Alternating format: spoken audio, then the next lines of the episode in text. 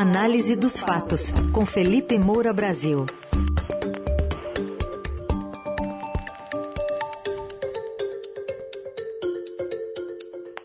Hoje em destaque o Sorria, que você está sendo filmado, que Jair Bolsonaro quer nas urnas eletrônicas, e também a lembrança de antigas acusações da agora candidata a vice presidente da República, Mara Gabrilli, contra o PT, acusações que ela fez no passado. Oi, Felipe, bom dia. Você eu sei que está sorrindo hoje, mas é por outros motivos.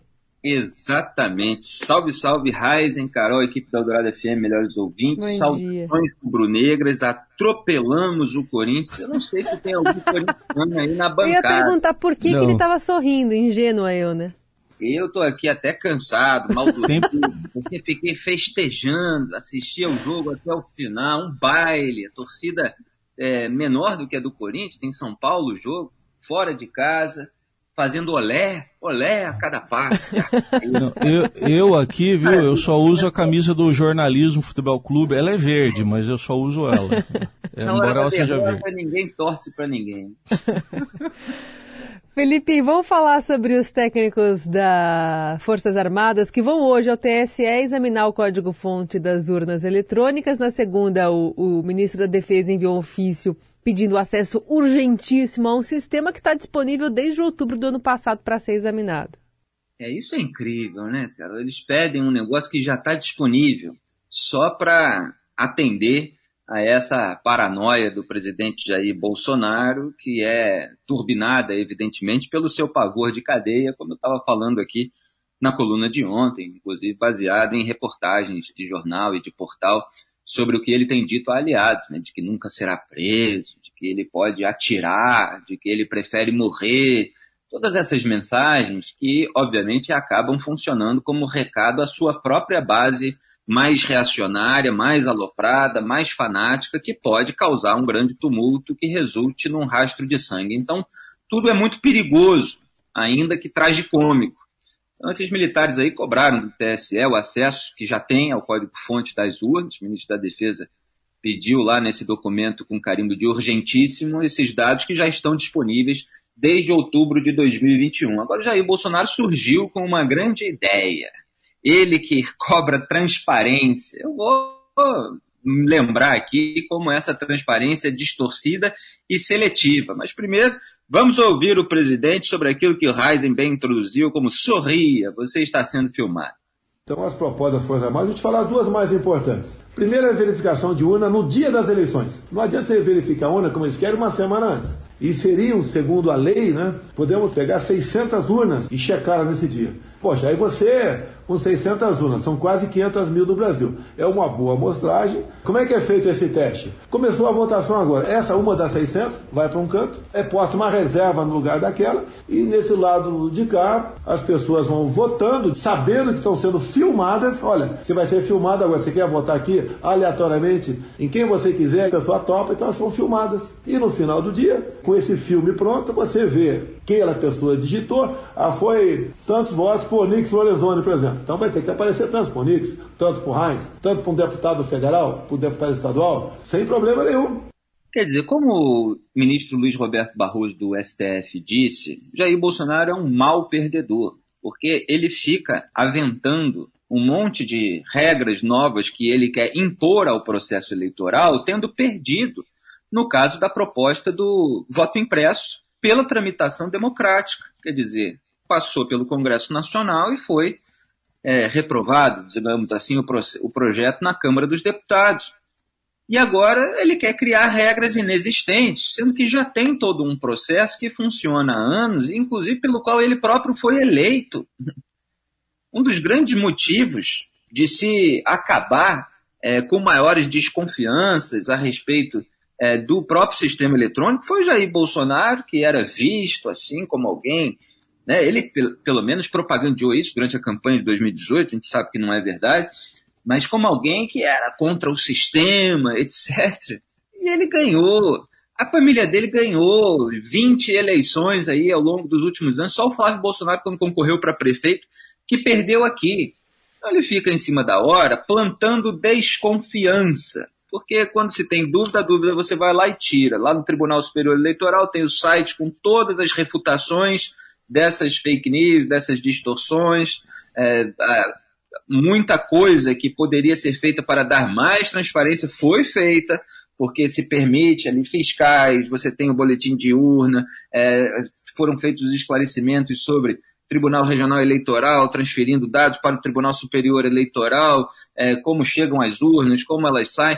É, tudo isso foi colocado. Luiz Roberto Barroso foi ao Congresso Nacional, argumentou, os parlamentares ouviram, perceberam que é, era melhor deixar é, tudo como está. E Jair Bolsonaro quer criar confusão porque está sentindo pela primeira vez, uma derrota iminente. Ele está em segundo lugar e não está conseguindo reduzir muito a desvantagem em relação ao Lula, também por causa desse discurso mais reacionário. Agora ele quer filmar, ele quer filmar os eleitores. Lembrando que o voto é secreto. Agora, que tal filmar a distribuição do dinheiro do orçamento secreto, aquelas emendas do relator criadas desse governo, para a base bolsonarista no Congresso Nacional? Aquele dinheiro que é usado ali pela cúpula das casas legislativas associadas ao Planalto para comprar apoio parlamentar.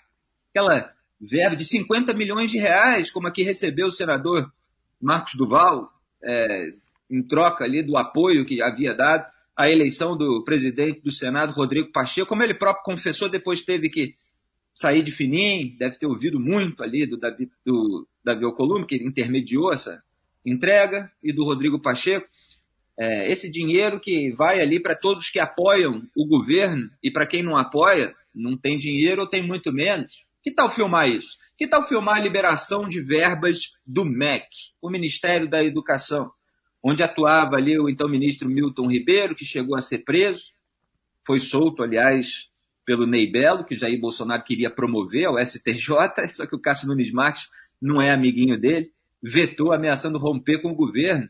Que tal filmar essas conversas com o Cássio Nunes Marques sobre nomeações para o STJ? Que tal filmar, é, o, falando do MEC, né, como eu estava, os pastores que intermediavam a liberação de verba em troca de propina das prefeituras? Que tal filmar o escoamento do dinheiro, inclusive das emendas de relator do orçamento secreto, pela estatal do Centrão, a Codevas, que agora está sendo alvo de diversas investigações em razão justamente de é, sobrepreço, superfaturamento, é, uma série de esquemas ali que estão sendo aventados pelos investigadores. Que tal filmar o cafezinho que Jair Bolsonaro e Flávio Bolsonaro tomam com Gilmar Mendes? Gilmar Mendes volta e meia se refere, eu briguei com o presidente outro dia e tal. Que tal filmar a pizza com o Dias Toffoli? Quer dizer, não há transparência nenhuma. Que tal filmar todos aqueles processos sobre os quais ele, Jair Bolsonaro, o governo dele, decretam sigilo de 100 anos? Que tal filmar as negociações imobiliárias envolvendo mansões de 6 milhões de reais, como a do Flávio Bolsonaro? 6 milhões aí no papel, né? Pode ser mais, a gente não sabe. A investigação é muito limitada. Aí o sujeito é, é instado ali a responder de onde vem o dinheiro, 6 milhões de reais, um sujeito que acabou de virar senador, que foi denunciado pelo Ministério Público do Rio por ter desviado 6 milhões de reais da Assembleia Legislativa do Estado, da ALERJ, aqui. De onde vem esse dinheiro? Aí o sujeito responde num processo, não veio do meu trabalho como advogado. Você já viu o Flávio Bolsonaro trabalhando como advogado? Que tal filmar o Flávio Bolsonaro trabalhando como advogado? É, que tal filmar os contatos ali da Michele Bolsonaro com a Caixa Econômica Federal recomendando as empresas amigas? Que tal filmar?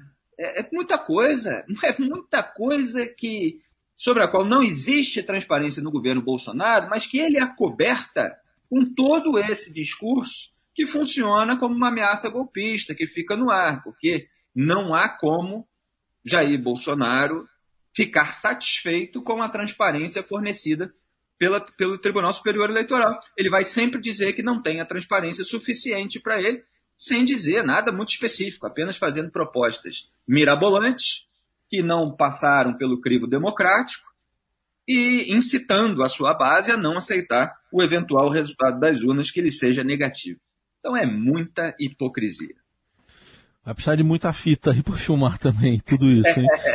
é, é muita coisa para ser filmado. Ô, ô, Felipe, vamos falar também aqui, é, resgatar aqui, é, é a, a, senadora Mara Gabrilli foi confirmada ontem como vice de Simone Tebet, também senadora.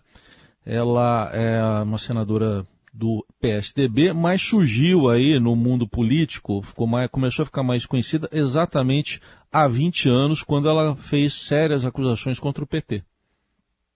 Pois é, a Mara Gabrilli é uma ótima vice para Simone Tebet, houve pesquisas qualitativas ali do MDB, dizendo que seria um diferencial, a chapa totalmente feminina. Aliás, a, o velho Tucanato reagindo mal, né? Tasso Gereissati falando que a Helena Landau, que é a conselheira econômica da Simone Tebet, é meio rebelde e tal, mas a gente controla. O José Serra falando da beleza é, das candidatas, sabe? Umas coisas assim de, de cunho machista que são absolutamente desnecessárias, mas esse velho tucanato é, não sabe se comportar muito e, e não vê também é, muita chance de crescimento. Então é mais como uma. É, elas estão aí e tal, né? Que legal, que coisa bonita. É, eu gostaria muito de ver elas ganhando mais poder do que eles, né? É, seria assim um, um, episódio bastante interessante. Mas a Mara Gabrilli acrescenta, a Simone Tebet ela teve um desempenho muito incisivo na CPI da pandemia, então ela sabe vários podres do governo Bolsonaro, que ela criticou não só na comissão, mas também ao longo do mandato do presidente, e a Mara Gabrilli, ela tem um histórico de críticas muito incisivas e testemunhos contra o PT, por causa do que aconteceu em Santo André antes e, obviamente, durante o caso Celso Daniel, o prefeito que acabou sendo assassinado. Então, ela disse nesse lançamento da chapa conjunta: Eu vivi dentro de casa, meu pai sendo extorquido pelo PT com uma arma na cabeça. Que história é essa? Eu conto. É porque ela, baseado nos relatos que ela já fez, em entrevistas, em participações é, nos últimos anos, inclusive com uma atuação muito incisiva na época da CPI da Petrobras, que envolveu ali o grupo Chaim, e tem algo a ver com essa história. Tem muitos detalhes, eu vou tentar resumir aqui é, para os melhores ouvintes terem uma noção.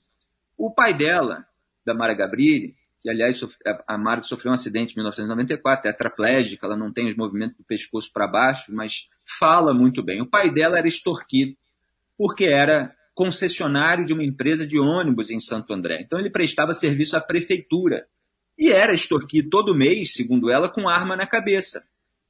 É, o secretário municipal do prefeito Celso Daniel, ex-vereador e ex-secretário de Serviços Municipais da cidade, o Klinger Luiz de Oliveira Souza, Segundo a Mara Gabriel, chegava armado.